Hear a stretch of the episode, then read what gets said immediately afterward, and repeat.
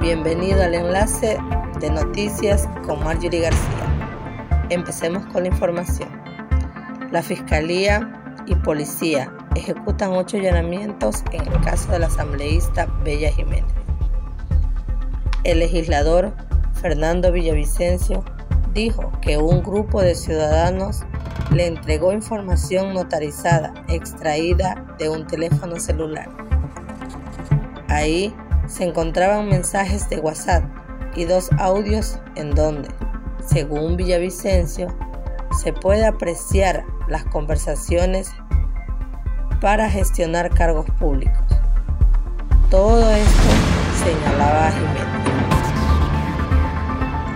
Dentro de la información también hay una captura de pantalla sobre una transferencia de 3 mil dólares a la cuenta del hijo del asambleísta. Esto como parte de un acuerdo para otorgar un puesto de asesor 2 en el Parlamento. Toda esta información se entregó a la presidenta de la Asamblea, Guadalupe Llorí, y simultáneamente a la Fiscalía General del Estado. Aquí está la información bancaria.